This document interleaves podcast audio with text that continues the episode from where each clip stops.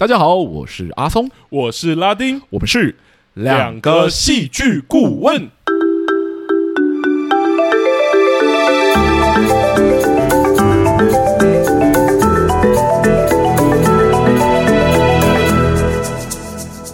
又谢谢大家回来收听我们的节目，欢迎大家回来。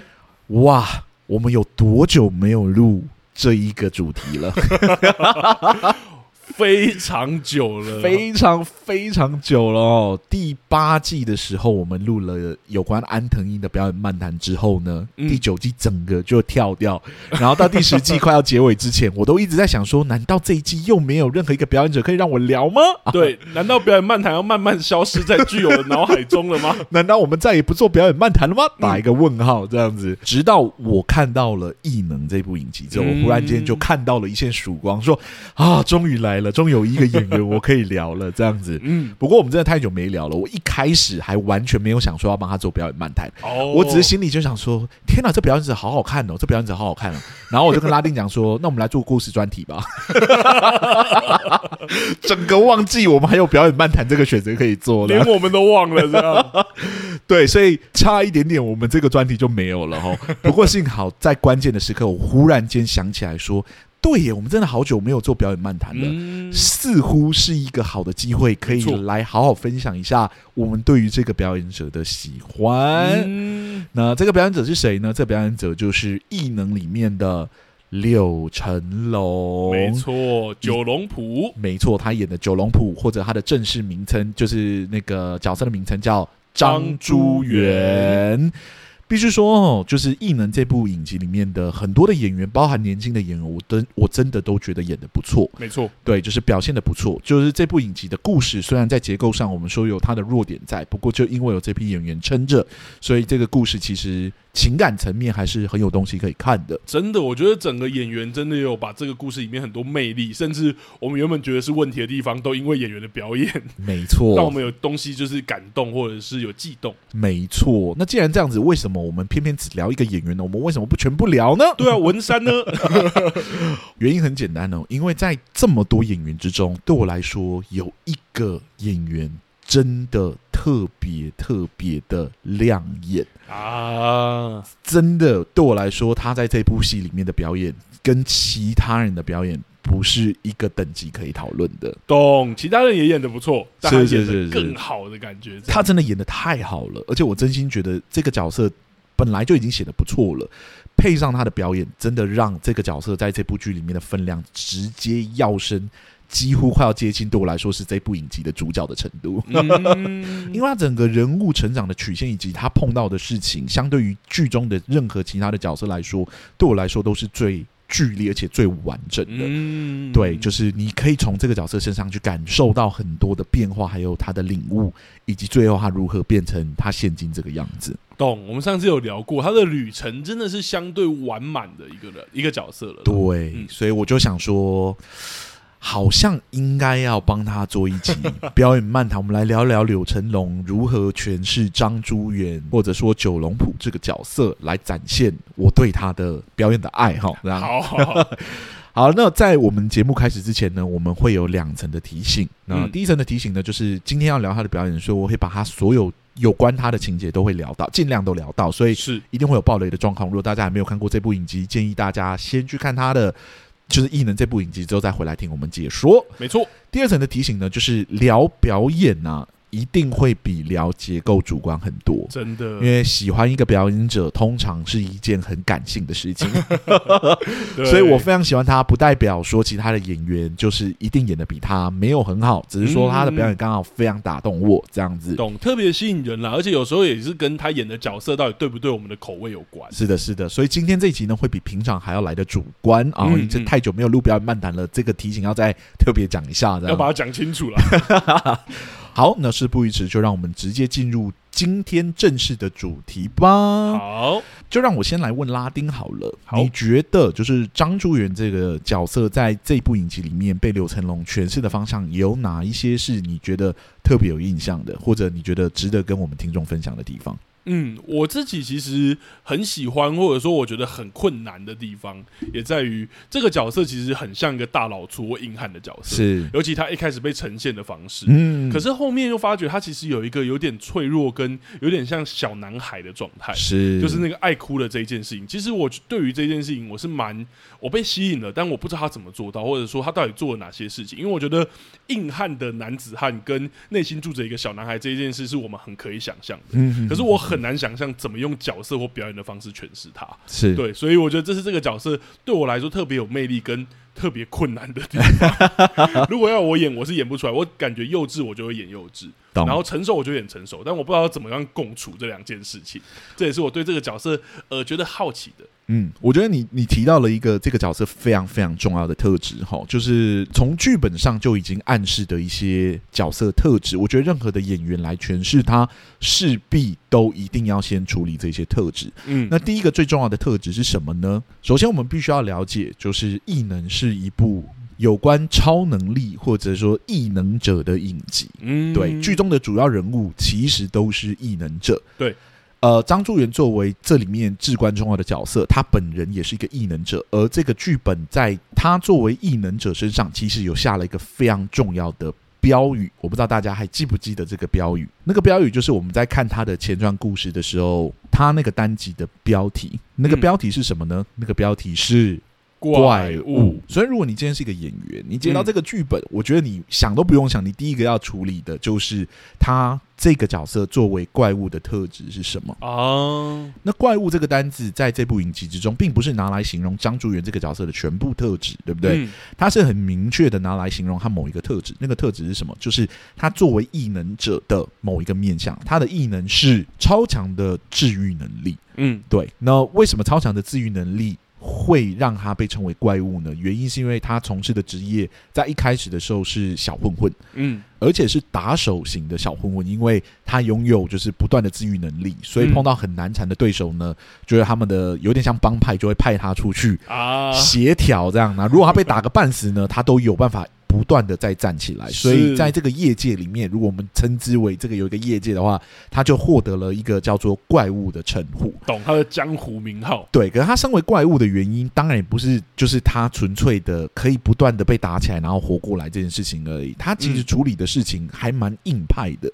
嗯，如果大家还记得的话，就是第一个在讲他怪物那一集的场景，就是他来姗姗来迟，因为他是个路痴，来迟了之后呢，双方的阵营其实已经打了一半了。对对，结果没有想。然后他一个人上来之后呢，就是他们那方的阵营就全部都退下，就让他一个人打。嗯，没有想到他居然还打赢了。打赢了之后呢，就走到对方的面前，逼对方要签一张纸条，就是有点像是，就是说这个地盘之后归我们管的那种协议书吧。是。那对方一开始还不太想理他，还说接下来我就会把你开肠破肚啊，等等之类的，总有一天我会把你讨回来或怎么样。结果没有想到呢，他就拿起旁边的刀，就是那个张主任就拿起旁边的刀，就直接从自己的肚子划开一圈。嗯。然后就说哦，我就画给你看，这样子。对，对方也真的被震惊了，吓坏了，吓坏了，所以还是签了这样子。嗯所以他称为怪物的理由，不是因为他拥有非常强的治愈能力，而是因为他处事的某一种风格会让人觉得很有压迫感啊。对，那那种给人的压迫感呢，就是他的行为其实常常是非常直接的。好比说，就是我们刚刚讲的这个场景，对，就是对方死不就范，他就是配合对方。你说你要开场破肚，我就剖给你看，然后这样子你满意了吗？你要不要签？对方也只好签了。那我觉得他这个特质呢，也不是只体现于他做事的风格上，也体现在他的战斗风格上面。嗯，他是赤手空拳的打架的人，对吧？后来他加入了就是政府的组织之后，他的打斗风格也还是赤手空拳，因为对他来说，用枪用什么的其实没有必要。嗯，他是一个刀枪不入的人，对他来说，近身战反而对他比较有利。对，所以他的战斗风格会比其他的异能者来的暴力血腥很多。嗯，因为都是近身战嘛，然后他又不怕被打，不怕被怎么样，所以呢，他就是尽情的让对方攻击自己，然后自己无论是骨折啊，或者是流血啊，或吐血啊，或者脸歪掉啊等等之类的，他就是等时间慢慢的把它治愈好。嗯，所以在看的过程中，你真会有一种天哪，我在看一个怪物的感觉。懂？我觉得这件事情好像在整体运用上也都有很多，例如说像刚刚讲的那个流血，我觉得是一回事。我觉得他特别喜欢把东西插在他身上，是是，就是刀子啊，或者是各种武器，其实那看起来是真的会很不舒服。尤其我印象很深刻，是他有被刀贯穿，是他还是把它拔出来。我觉得在这个角色的体现上，会真的像阿松讲，很像丧尸或怪物的感觉。对，他就是那种就是伤敌一千自损八百，但他可以自己回复八百的那个 OK 那个能力这样。可是那个自损八百对我们来说，那个直观是会真的觉得很血腥。然后就像你说，他有非常多的动作是会对自己进行自残，来让对方意识到说他是一个多么难缠的对手。对，这样子，所以你会觉得怪物这个特质在这个角色身上是很贴切的形容。嗯，对，因为他处事的风格相当暴力，或者说他给人的感觉是相当暴力的。对，我觉得很有趣，是好像是用你刚刚讲法，很像他用他的鲁莽跟那个横冲直撞，反而让我们感觉到那个怪物。因为我们一般想要怪物，可能会觉得冷血无情或者是什么的。是，但我觉得这个角色反而把那个冷血无情放在他可能有一些行动很无脑这件事情上，所以他去自残、他去自伤这件事，会让我们确实觉得这个东西很像一个刀枪不入的怪物这件这种形象。那我觉得柳成龙这个演员他在诠释这个角色怪物这个面向的时候，其实做了蛮多有趣的事情。哦，首先当然是他的武打非常的精彩，所以这边要夸奖一下动作设计。嗯，另外一个当然就是我觉得这个角色在面对很多危险的时候，你会感觉得到他并没有真的退缩的感觉。嗯，那这个特质呢，其实在这个剧中的另外一个角色身上也看得到，那就是法兰克。嗯，我觉得他们两个作为就是有治愈能力的异能者，对于危险，对于刀枪这种我们本能性会觉得想要躲开的东西呢，他们其实都没有躲开这个选项。嗯，他们都是蛮直面的，在就是面对这些困难。懂，所以会让我们觉得他的行动是相当的直觉的。但是我觉得比起法兰克，张珠元的行动线会更直觉的原因，是因为我们知道说法兰克的特质是他是依循着。就是指令在行事，嗯。不过张珠元许多的情节安排是，他真真的不知道怎么样，就忽然间陷入了一个很大的危险。可他陷入很大的危险，他就是就是拼命的往前冲。对对，他的选择第一个选项都不是先走安全的路，而是先跟那个冲突正面的对决。嗯，然后越对决，他就会越血腥。对。越血腥的，我们就会觉得他真的越贴切我们想象中怪物的形容哦。除了他的行动线非常的直觉、非常的直线，面对困难是非常的直面的，在面对这些冲突之外，他还有一个特质是他的情绪起伏其实变化是非常的剧烈的哦。有一些场景呢，上一秒他可能还有一点点不甘心或怎么样，下一秒他忽然间就变得很凶。嗯，那那种情绪的剧烈的变换啊，是很容易让我们可以感觉到这个角色某一种。有一点像横冲直撞的特质，好比说，在他的单集就是怪物那一集里面，有碰到他的大哥，逐渐的要靠拢，就是原本他们的敌营的老大那边，然后他就很不喜欢他的大哥的全名直接被对方给叫出来这件事情，所以刚进来的时候，他可能原本还会觉得不太高兴，但是他大哥叫他不要动的时候，他又会。慢慢的收起来，但是对方一叫到他大哥的全名的时候，他又整个夹起来这样子。他说：“你再讲一次，我真的就是直接跟你杠起来这样子。”但他的那种非常冲的特质呢，都会让人觉得有一点点的压迫感。可是那个情绪的曲线必须要足够的剧烈，你才会感觉得到这角色的思考是比较直线的，他的行为是比较没有想太多就往。就是危险那个方向冲的，他也不担心说他哥哥有没有什么，他的大哥有没有什么深谋远虑的事情，他只是觉得你这样就是得罪了我大哥，然后我现在就是要 要跟你杠上这样子。那柳成龙的处理方式就是直接让那个。变化是单点到单点，就是可能某一个情绪直接跳到某个情绪，它的过程是非常的短的。嗯，对，就是哎、欸，上一秒可能我还在有一点犹豫或怎么样，下一秒突然听到一件事情，非常直觉的，就是情绪该推到满，我就推到满这件事情。嗯，我觉得这个诠释非常有助于我们去理解这个角色的某种横冲直撞的特质。懂，我觉得怪物的特性好像确实像你说的那个硬汉的感觉，是从战斗风格，然后还有他平常在待人处事上面，他听到哪一些话的反应，就是他的情绪变化，这两件事情要来显现。没错，哦，这好像比较能想象的。但是我觉得很有趣的，并不是就是柳成龙选择这种单点到单点的情绪变化的。就是表演来诠释他某一种怪物的特质。嗯，我觉得他这种单点到单点的思考方式，也体现了这个角色另外一个非常重要的特质。哦，他用这个特质诠释两件事。对，那个特质是什么呢？那个特质就是这个角色的某一种纯真感。哦，相信有看过这个影集的大家都会承认一件事情，就是张珠云这个角色其实相当的可爱 啊，他有很可爱的一面，没错。可是他的可爱的一面，并不是因为他就是天生长得很可爱嘛。这个演员的外形本身并不是走可爱路线的，没错。就像我们刚刚讲，他个人的外表其实比较接近我们可以用前面形容的那个怪物的特质，嗯，right？非常的硬派，非常的硬汉、热血、这样。对，思考虽然简单，但是那个简单有一个危险在啊。不过柳成龙诠释出来的张珠元，却在某一些时刻会展现出他非常。可爱的一面，嗯，有他到底是怎么做到的？其实他做的方式就是将那个单点的情绪转移，或者说情绪变化。移植到另外一些情境使用，哦，所以并不是单纯的在一些打斗或者需要他生气的场景，他会这样用。他在各个场景里面，他都是走这个单细胞思考路线的横冲直撞的路线。哦，用这个特质，然后其实可以达成两个效果的感觉。没错。不过，为什么在一个情境里面那样的特质是让人觉得危险，在另外一个情境里面，它诠释起来就偏向可爱呢？对。原因是因为他在非打斗的场景里面呢，有诠释或者有强化这个角色的某一个特质，嗯，那就是他的谦虚跟含蓄。哦，我觉得这角色有一个很有趣，在刘成龙诠释起来的面相里面，他有一个很有趣的特质，就是他有意识到自己其实并没有那么聪明的特质。嗯，对，就是他知道他自己是个路痴。他也知道他自己并不是一个特聪明的人，他最强的就是打斗，所以他在打斗的时候是充满着自信的。可是打斗以外的所有事情，无论是做炸鸡，无论是就是思考这个组织要怎么运作，或者是在工作的时候等等之类的，他都有一种啊，我好像不擅长做这件事情，我在这些事情上是笨手笨脚的。嗯，因为我笨手笨脚，所以我在这些事情里面是比较没有自信的。嗯，不过他的没有自信不代表他不会去做，就像我们讲的，他有一个特质叫横冲直撞。的特质，所以他还是会去做，他还是会去撞。不过因为没有自信，所以他撞的方式跟我们前面看他全是怪物撞的方式就会很不一样。嗯，那我刚刚讲了嘛，柳成龙其实有意识到这个角色的某一个不自信的特质，所以他在碰到非打斗场景的时候，你都会发现柳成龙会选择一个比较内缩的诠释方式。嗯，无论是稍微把头撇开啊，或者是用他的肩膀去面对对方，或者在跟人家对话的时候会比较小声，比较不会就是。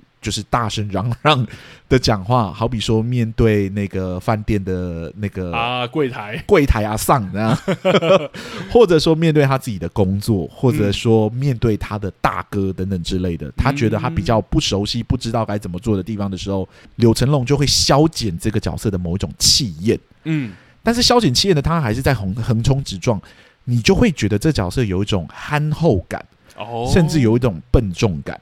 嗯，对。然后在这一个横冲直撞、比较直接的情绪特质里面，你就会慢慢的感觉到这个角色的某一种可爱啊。我们就不要举别的，我举一个很直接的例子。实际上，这个角色第一个被我们看到的印象，并不是他是怪物嘛，嗯，而是他是一个炸鸡店的老板，他新开张了一间炸鸡店，然后送走他的女儿。送完他的女儿之后呢，他就认真的煮了一盘炸鸡，然后。很期待第一单进来，嗯，对。然后他期待的方式呢，就是站到电话前面，看着那个电话，然后再预练，预练说接下来应该要怎么做，嗯，对。接起来之后我要讲什么话，然后再看说电话什么时候打进来，然后电话一打进来，他就立马接起来，然后就用着那个声音去讲这件事情，嗯，然后讲完之后发现对方打错了，就失落的把他挂掉电话。你会觉得这个行为很可爱。嗯，并不是单纯因为说就是他的行为很笨拙这件事情而已，而是他期待这件事情的方式非常的直接，对吧？嗯，我煮完炸鸡，我期待第一单我就是站到就是电话前面等等之类的，这个行为呢也会体现在不一样的场景之中。如果我们回到说比较后面的场景，好比说他在就是电脑前面工作，他真的不知道怎么工作，可是他并没有就是摆烂或者没有。开始做他该做的事情，就是他就会用一一根手指一根手指的方式 去探索这个东西，一指神功。对，这与他是怪物的那个形象是形成鲜明的对比的。嗯，像怪物的他是那种打不死的蟑螂，然后就是那种满身是血的硬汉等等之类的。可当他被放到非打斗的场景里面，他仿佛就失去了所有的能力。嗯，但是失去所有的能力的时候呢，他又没有停下脚步，他又会认真去探索所有的可能性。嗯，所以他会很像什么？他会很像小孩子。哦，他对于万物都就是说，非打斗以外的所有的场景都露出了有一点像小孩般的天真感。对于所有东西都不熟悉，哦、但是对于所有东西都愿意去尝试，都愿意去摸一下啊。就算不熟悉，但还是会去撞，还是会去试的感觉。对，哦，所以看到那里之后，就是你看完就是怪物之后，你看到第二集，看到浪漫主义者的时候，你会发现说，他不是怪物，嗯，他是像孩子般的怪物。啊，对，就是他虽然是怪物，但他的思考非常的单纯。他对于去探索这个世界，并没有完全没有兴趣。他并不是喜欢打打杀杀的日子，他想赚钱的方式。也是，就是被撞，然后就是跟对方要钱。这个思考方式直接到，就是你会觉得他就是一个完全没有社会化的人。对，我自己有印象的是，他有一次被车撞完之后，然后他还爬起来跟对方说：“说你怎么肇事逃逸之类的。”然后跑一跑才说：“啊，我这样，对方也发现我我是假装受伤，这样我没事了。”对，就是真的很像小朋友。是，就是他的思考非常的直线，对吧？嗯、跟他前面怪物的行为模式是相同的，不过表现的方式非常的不一样。没错，哇，他，他在怪物里面，他的那表现时方式就是非常的外显，非常的直接。但是因为他对于其他的地方有他非常不自信的一面，所以在面对其他的事情，他都是非常的内敛，非常的消减自己的气焰去诠释这些东西。可是因为他不断的想要去尝试的特质，会让我们觉得他很像孩子。哦，所以他不是怪物，他只是还没有社会化，比较像孩子的怪物而已。哇，那个层次就出来了，所以一瞬间他就变得很可爱。嗯，而这个可爱的特质一直不断的延续下去，而且并不会跟他怪物的那个东西冲突，是，因为这才是我觉得最惊讶的地方。因为我可以想象有一个人演像是长不大的人，对，我也可以想象有人演怪物，就像法兰克也是诠释一个就是打不死的怪物嘛。对，我们也觉得他很可怕啊，可是他就不会露出这种让你觉得很可爱的特质。嗯，原因是因为他没有去诠释，因为他碰到一些就是非打斗的困难的时候，他采取的那个策略并不是消减气焰，或者说就是展现出一种就是积极积极态度去学习的态度，但是是笨拙的身体这样子。而是就是选择回避，大部分的时候法兰克斯就是啊，我不行，我不能做，我就不要去做的那种感觉，或者是陷入一个思考，或者是有一个表情。对，你会觉得这个角色是有智力的。嗯，可柳成龙诠释那个张珠元的时候，你会觉得他并没有在思考太多的事情，他很像孩子，嗯，他就是觉得。即使他不懂，他也愿意去尝试，他也愿意去做这件事情。有自信的我就打到底，对，没自信的我试试看，我也是直直直冲这样。哦，所以他自然就拉出了与法兰克非常不一样的特质嘛。即使他们是一样的能力者、异能者，嗯、但是在柳成龙的诠释起来，他的性格就相对于就是。呃，法兰克来说是比较没有心思的，比较没有那种、嗯、那个叫什么心机心机的在行动。嗯，好比说他迷路了，他还是一样，就是努力的继续去寻找 出去的道路，这样子。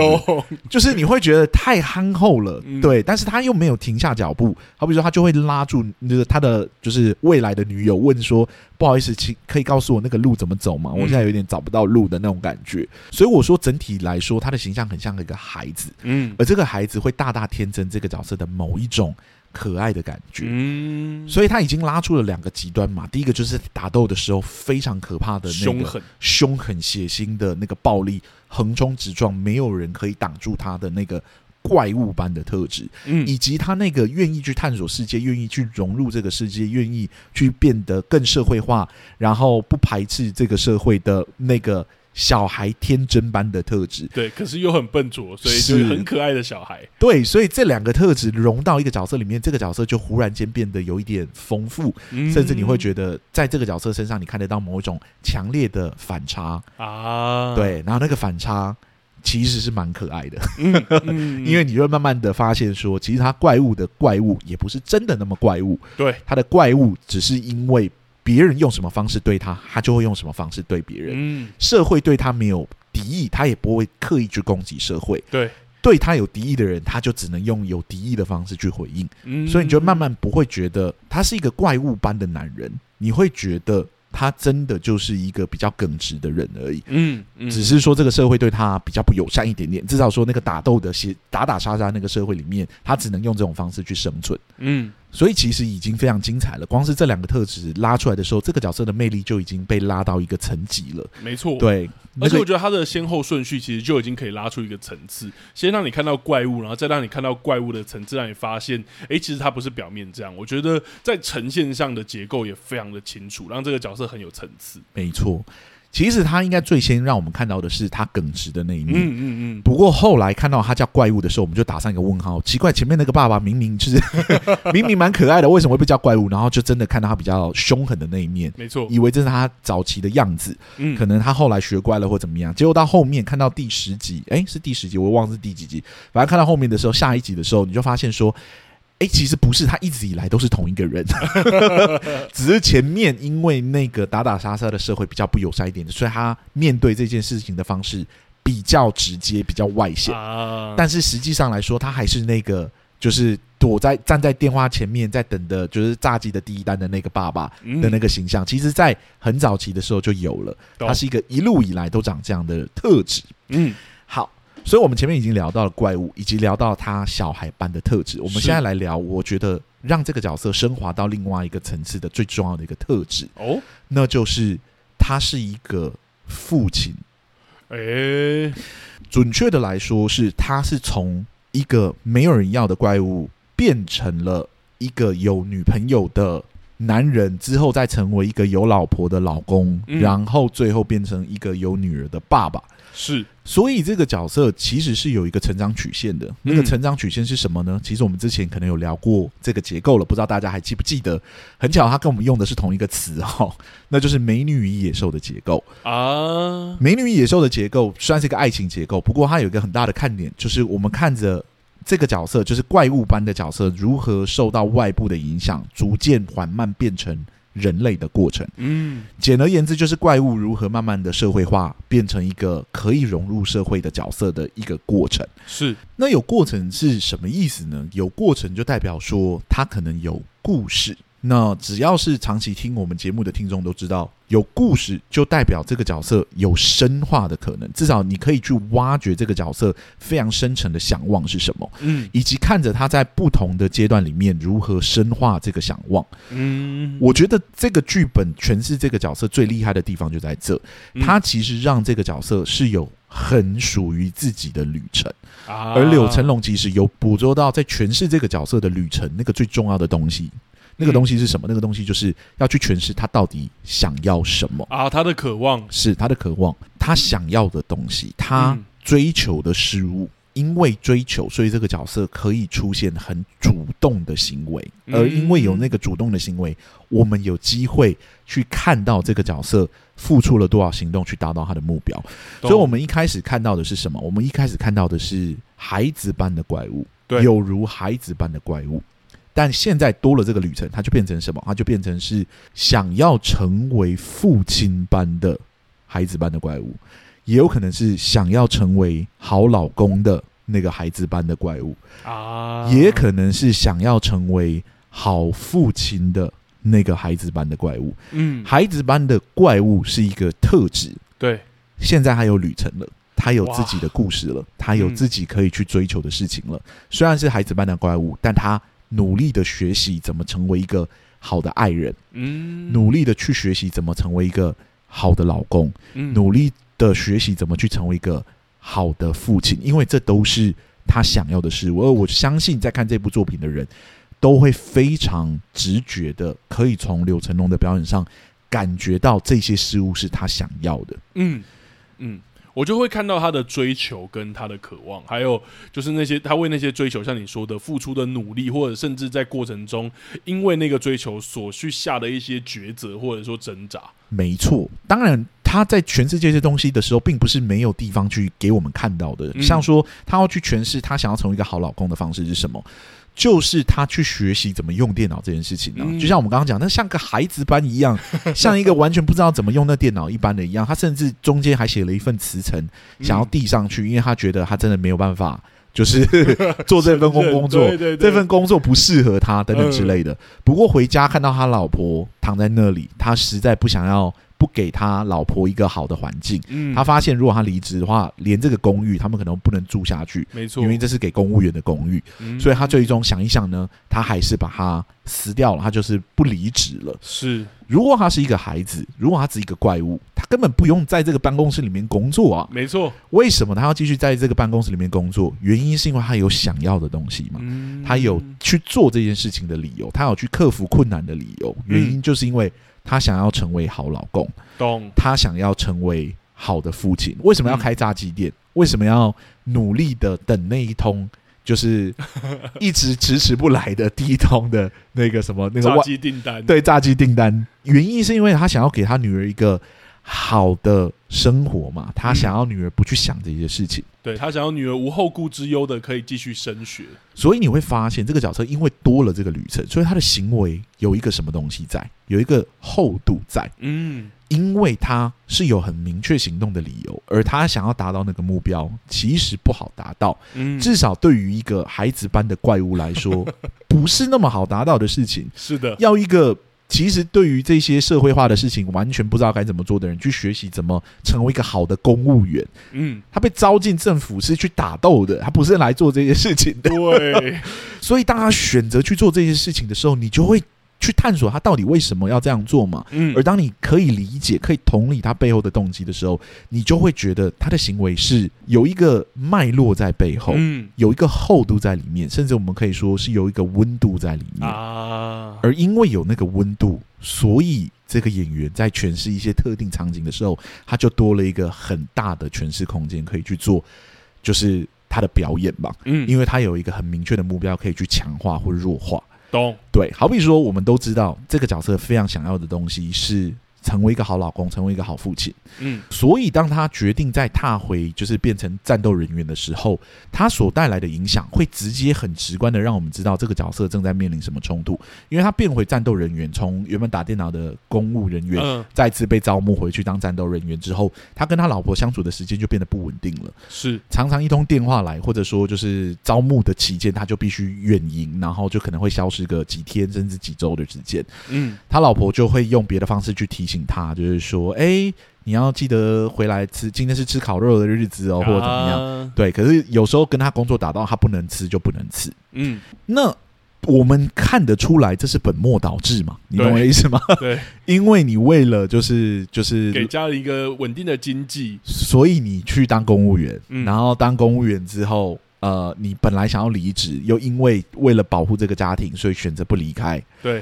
但是被招募当战斗人员之后，虽然这个工作比较适合你，不过在观众的眼里，我们就会马上知道，是这跟你原本最想要的那个愿望，就是成为一个好老公这件事情是有点背离的啊。但因为他又太单纯了，所以他又没有意识到，他觉得这就是保护家庭的方式。所以你懂我的意思吗？有旅程之后，这个角色的厚度就出来了。他的行为背后跟这个角色所有的特质就全部扣在一起了。他认为这是保护家人的方式，所以他就只要接到工作，他就一直出去。殊不知他老婆要的不。不是这个，他老婆要的其实就是一个好的老公，愿意陪在他身边的老公。他不多求什么事情，嗯、所以终于在某一个时刻的时候，突然就爆发了，整个场景就发酵了。那个场景是什么？就让老老婆再次的跟她老公说：“你要记得回来吃，就是烧肉。今天是吃烧肉的时间。”那老公又表示说：“啊，你也知道，就是工作的事情怎么样，怎么样，怎么样。”嗯。而也是在那一次的，就是场景里面，老婆突然间就揭露了一个很大的事实，嗯，就是说她其实一直跟他讲烧肉，想要诱惑他回来家里的原因，是因为那几次就是只要他们定的烧肉日子，其实都是他排卵的日子，嗯。那老公听完之后，当然听得懂那是什么意思嘛，就是你想要小孩吗？嗯，对。他说他想一直想要怀上他的孩子，对，他们尝试了好几次，其实都没有成功。对，这样，然后你又哽咽了，是不是？我好难过。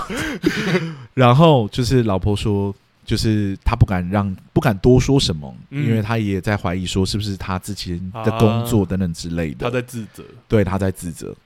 对于这个角色来说，哦，我真的觉得刘成龙那样演超啊，就是。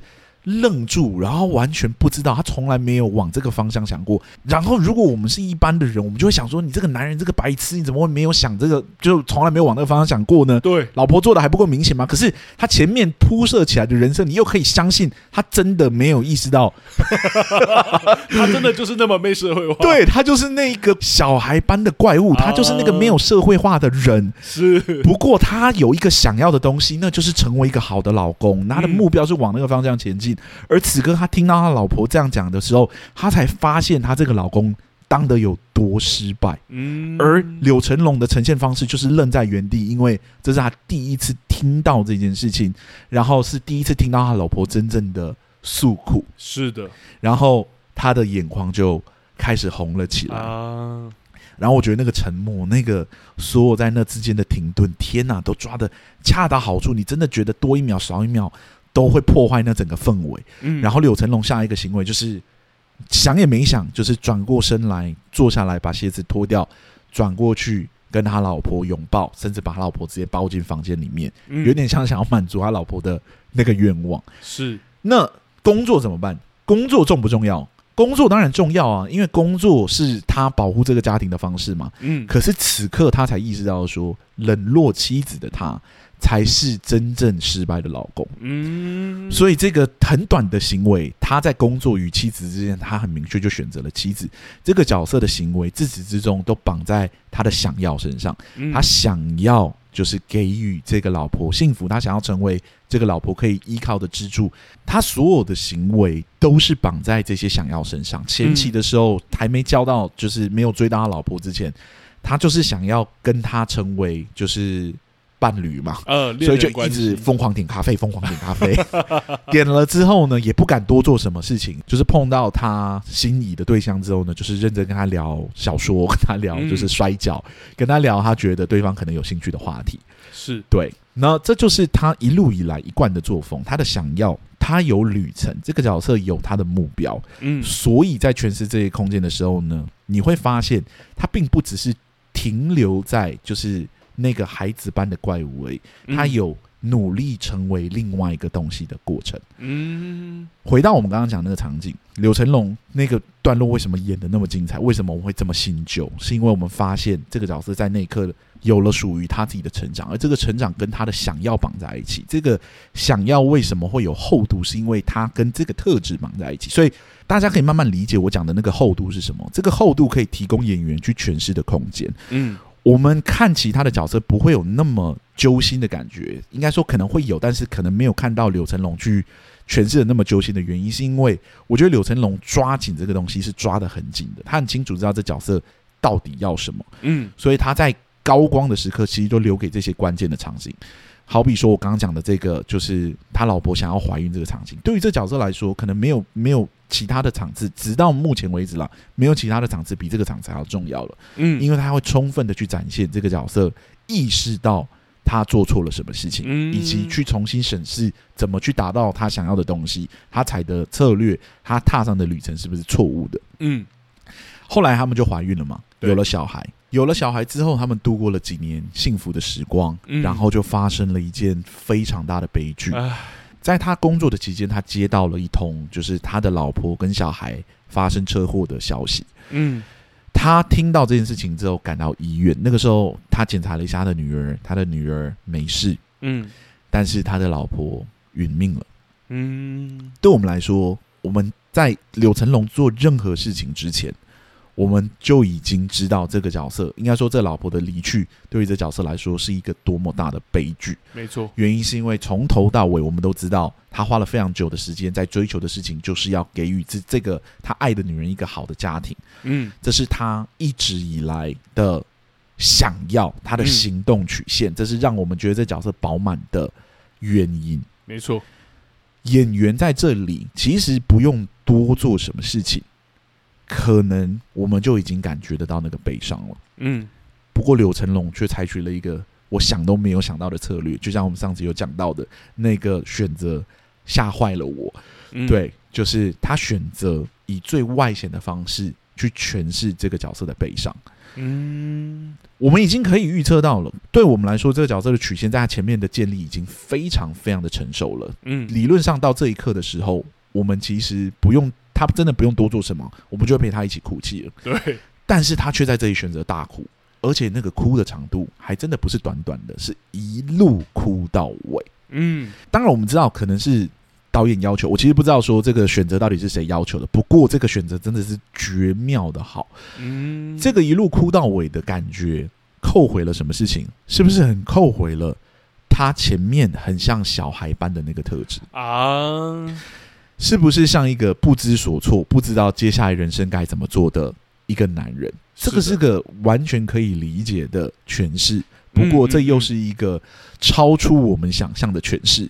因为至少我们在观看这整个过程，我们或许会觉得他已经越来越接近那个成熟父亲的形象，接近那个成熟老公的形象。对。不过在一夕之间，因为一场意外，这些事情全部被打掉，嗯、好像回归到了一个起点。而那个起点对于这个角色来说是什么呢？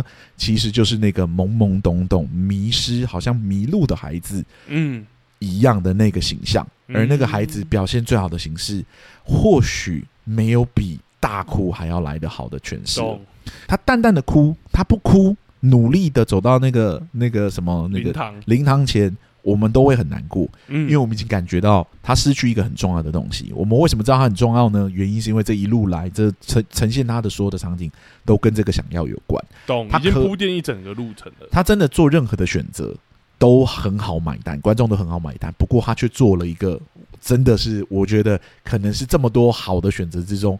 我觉得最好的选择，因为他真的完全扣合在这个角色的一个一些特质上面。到头来，我们发现说，他始终是那个像孩子般一样的怪物的那个男人，是真的是超级好看。嗯，而且那个哭，我觉得柳成龙诠释起来就是哇，好真挚哦，好吓人的，就是无限的贴近。我们可以想象这个角色可以带给观众的情绪高度，嗯，对。我觉得这个角色在诠释孩子的特质的时候，就像阿松讲的，我觉得战斗这一件事情就外显吧。嗯，可是他在内练的时候，其实他蛮长，我觉得他蛮活用哭这一件事情。是，就是在他真的找不到方法或找不到路的时候，他也有哭。在女主角的时候他就哭了。是，然后，然后在后面的时候，像阿松刚刚讲的那一个揭露的过程中，他也有哭。嗯，然后到这个时刻的时候，你没有想过他会这么嚎啕大哭，这个嚎啕大哭会马上像阿松讲的，拉回我们前面观众看过的那一个状态。嗯。就是那个很纯真、不知所措的时候，他还是会哭，所以我们会看到这个角色虽然有成长，但他其实很努力。我们会看到这个努力在，因为他不是真的就变成一个不呃，就是刚刚讲说孩子般的怪物嘛，他不是就真的变成大人，是。他依旧是那个很努力的怪物，而且我觉得这个哭会凸显那个努力，所以我觉得才会那么动容的感觉。对，而且我觉得，如果他就是没有这样哭的话，我会觉得他的旅程到那里就结束了。嗯，他成功蜕变成男人了。是，他们在面对这么大的悲伤的时候，他并没有失控，他已经找到了一个社会化的表现方式。不过没有，就是他选择大哭，所以让我们发现说，他还有一段很漫长的路要走。而确实，这个故事并没有在他哭完之后就结束。对。而是之后，他正在想办法要变成好的父亲，嗯，因为我已经没有办法成为好的老公了。好的父亲就势必是一个我一定要达成的事情。对，然后他就为了他女儿选择又调回内勤，就是他决定花多一点时间陪在他女儿身上。虽然交换条件是，如果偶尔需要征召他的时候，他还是必须出现。对，但至少他还是可以多一点时间陪他女儿，所以他也就答应了。结果真的到后来一次的任务底下呢，他发现了原来。异能的，就是异能者的异能是可以遗传给自己的小孩的。嗯，然后看到了他的长官那个闵次长的那个似笑非笑的那个表情之后，啊、这一次他不需要多什么样的解释，不需要任何的暗示，他已经立马意识到要作为一个好父亲，必须立刻搬家。嗯，所以他真的没有带走任何东西。连夜搬了一个行李，就直接把他女儿带走，就从此消失了。对，而且我觉得这一次像阿松讲的，这一次才真的验证了那一个大人的成长，就是他就像他刚刚讲的，不止没有带东西，他还把周边所有的一些那个那个什么录影机、是是是监视器全部的 全部破坏掉，全部破坏掉。对，他已经不是从前那一个鲁莽的人了，或者那个不知所措的人了。对，他已经知道要怎么保护他重要的东西，因为经历了那么大的悲伤之后，对他来说。此刻最重要的事情，没有比保护他的女儿还要重要的事情。对，他想要保护在他女儿身边，这样子。嗯、所以这一刻，我们突然间真的感觉到这个角色的旅程走完了。没错，他那个毅然决然的表情，看到闵次长的表情之后，意识到了什么事情之后，立即带着女儿逃离了那个场景。嗯，哇，真的是。真的很好看，真的很好看。而事实上，他的背景故事在那里也就讲完了。对，而且超级完整，超级。这也是我之前在讲最后决战说他们的旅程都走完的原因。对，就是他爸爸那条，真就柳成龙演的那个那个张珠远的旅程，在这算是走完了。真的，从一个就是怪物般的小呃小孩般的怪物，嗯，逐渐慢慢退化成。男人的过程，嗯，但这个男人在这个剧里面最终的体现是成为一个好的父亲，懂？对，成为一个可以保护重要的人、有能力保护重要的人的爸爸是啊。然后后来的事情我们也就都知道了嘛。嗯，这个爸爸一直不断的努力的把这个小孩给养大，嗯，即使在他的女儿犯了一个非常大的。错误的时候，应该说也不能算是错误，应该说从就是社会的观点来看，可能是错误的，就是七就是一打十七，哎，一打十几个人的那个事情，他也没有选择就变回怪物，然后去跟这些家长们打斗。对，他的做法就是一个正当社会化的人可能会去做的事情，就是好好的道歉，然后想办法卖房子，想办法做任何的事情。哦就是要去帮他女儿铺好未来的路，对，就是要平息这一切的风波。对，那为什么呢？因为他的旅程走完了嘛，嗯，他其实已经是一个男人了，嗯，或者说他已经是一个爸爸了，他必须担起爸爸该做的事情，嗯嗯，保护女儿。让女儿好好的成长。那后来的故事其实就是女儿的成长路线。对，所以对我来说，柳成龙在诠释这个角色，在这一部剧里面，可能是我觉得所有的角色里面最完整的一个角色。嗯，他呈现的篇幅够足够，他面对的旅程，哦，面对的冲突，让他足够了一个非常完善的旅程，拉住了这个角色的厚度。而柳成龙在这些可以诠释厚度的场景里面，丝毫没有选择最简单的那条路走，嗯，永远都选择那条最好，我觉得最好 的。那条路去走，这样子，嗯、必须说，我真的觉得很厉害，完全同意啦。我觉得他的故事是真的相对完整很多，然后这个角色真的有很多像你说的高光时刻。其实我们会说高光时刻，不是说那个表演真的多难还是什么的，而是我觉得真的彰显这个角色那个时刻的温度。然后我觉得真的会让人很激动。我觉得那几个阿松刚刚讲的那几个时刻，也都是我觉得这部剧里面特别好看的时刻。是，就是捕捉到正确的特质，或者说捕捉到很亮眼的特质，是，然后将它推到极致。嗯，我觉得这就是一个好的演员嗯可以做的事情。而必须说，柳成龙在这部作品里面真的是超级好看。如果他明年就是百想艺术节的时候。没有得奖，我很生气。但我觉得我们已经，我们节目已经有某种毒鸡汤或毒奶的状态。我觉得他应该就是不会得。不要这样，他真的值得一个好的奖项。虽然我不知道他是最佳男配角还是最佳男主角。嗯嗯嗯，对，就是依这个故事来看，他挂最佳男主应该不过分吧？不过分吧？应该不过分啊。以篇幅跟整体重要程度，应该是主角。是我真的非常喜欢他在这部作品里面的表现。哎，如果还没有看的，听完。我们讲完，我真的跟你讲，还是去看，对，相信我。这些暴雷只是情节而已，你还是可以去观察这个演员到底做了多少事情，做了多好的事情，这样子。嗯，而且我觉得，就是我们会说，呃，他真的特别亮眼，也是他的旅程真的在这个故事里面相对完整。嗯，我的意思是，其他角色其实我觉得表演都有很亮眼的地方。是是是，我只是期待第二季可以把他们的故事再补完整一点。他们的旅程是不是可以走的跟柳成龙呃演那个张珠远一样完整？对，因为像金斗直的角色我也很喜欢，是，是，是，可是他确实断在一半。对，断在一半，然后后来再出现的时候，就一直都是就是他在南韩的一些小片段，然后对对对，没有让我看到他真正的所有的旅程铺排起来长什么样子，这样。嗯嗯嗯，因为我觉得他跟柳成龙是相反，但我们这一集就不用太多提。是，是，是，如果第二季真的有把《旅程》补完，我们又很喜欢，我再要求阿松做一个。好啦，我很期待，我很期待。可是我真心觉得柳成龙是很好的演员、欸，很棒，因为他。就是演喜的时候又很喜，但是他严肃起来的时候又很严肃，凶起来的时候又真的很凶，那个耿直的男子气概，哇，演起来真的是好看到一个爆炸，真的。好啦，我觉得录完这一集有满足了一点点我的私欲，也终于带给大家很久没有录的表演漫谈。希望未来还有很多的好的表演者，让我们有机会不断的做这个专题哈。好，那我们两个戏剧顾问录到这里就差不多了。如果喜欢我们的节目的话，欢迎到各大 Podcast 平台给我们五星好评。没错，如果想要赞助我们的话，我们的赞助功能也已经打开了。嗯，如果呢想要跟我们互动交流，呃，脸书、IG 的粉丝专业都可以私讯我们，我们这边都会尽快的回复你哦。嗯，好，我们两个戏剧顾问录到这里就这样了，谢谢大家，谢谢大家，拜拜，拜拜。